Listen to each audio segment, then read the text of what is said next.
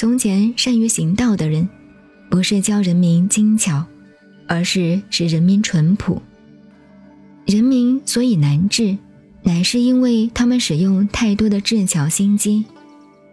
所以用智巧去治理国家，是国家的灾祸；不用智巧去治理国家，是国家的幸福。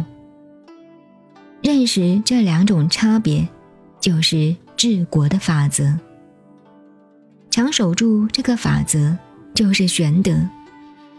玄德好深好远呐，和事物复归到真朴，然后才能达到最大的和顺。